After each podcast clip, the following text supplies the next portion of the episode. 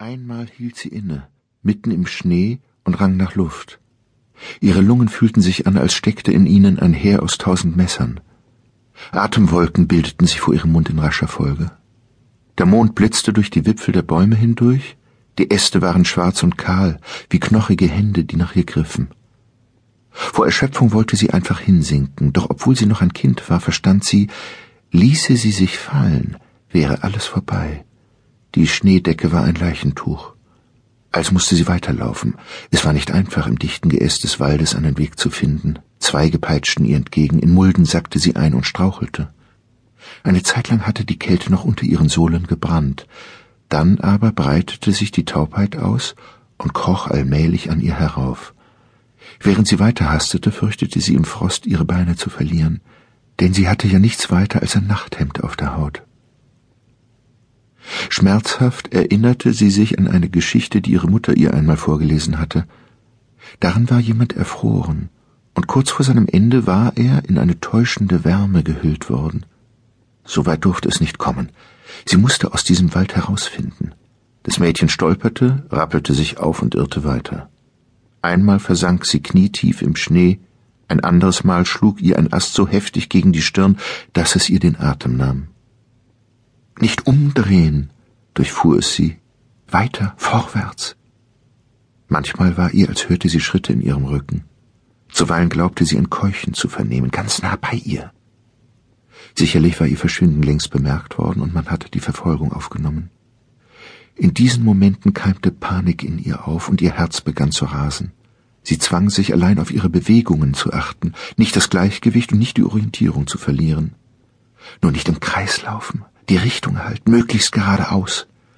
Irgendwo musste dieser Wald doch enden. Schließlich meinte sie, der Pfad würde sich vor ihr verbreitern, wie eine im Mondlicht glitzernde Spur, der sie nur zu folgen brauchte. Sie versuchte ihre Erschöpfung niederzuringen, bald aber wechselten sich Kälte und Hitze in ihr ab und das Fieber lähmte sie. Sie war kurz davor aufzugeben, wollte sich hinwerfen und zum Mond hinaufstarren, in dessen Mitte sie ein mild lächelndes Gesicht ausmachte. Es schien ihr zuzuraunen. Schon gut, mein Kind, lass sein, strecke dich aus und gleite mit mir dahin. Das Zittern in ihrem Körper wurde immer stärker, so dass ihre Zähne aufeinander schlugen und sie nur noch taumelnd vorankam. Als sie erneut ins Straucheln geriet und sich an den Dornen eines Gebüschs verletzte, tropfte Blut in das eisige Weiß, und sie betrachtete es fasziniert, schwankend im Schwindel, bis sie sich endlich von dem Anblick losreißen konnte und sich weiterschleppte. Der Weg änderte sich, die Bäume standen nun wieder dichter, und sie sah das lächelnde Mondgesicht nicht mehr. Alles vorbei, dachte sie, und ihr war, als drang die Stimme ihrer Mutter an ihr Ohr, sie sang leise ein Lied, schien sie zu liebkosen und in den Schlaf wiegen zu wollen. Das Mädchen schüttelte sich. Nein, dachte sie, nur eine Erscheinung, geh schneller, du darfst dem nicht nachgeben. Und so beschleunigte sie ihre Schritte, und mit einem Mal tat sich ein Forstweg vor ihr auf. Der Mond war nun so hell und klar, dass sie sich seinem Licht ganz anvertrauen konnte. Es brannte in ihren Augen, und plötzlich hatte sie wieder ein Gefühl in den Füßen. Unter ihr lag Schotter, spitze Steine bohrten sich in ihre nackten Sohlen.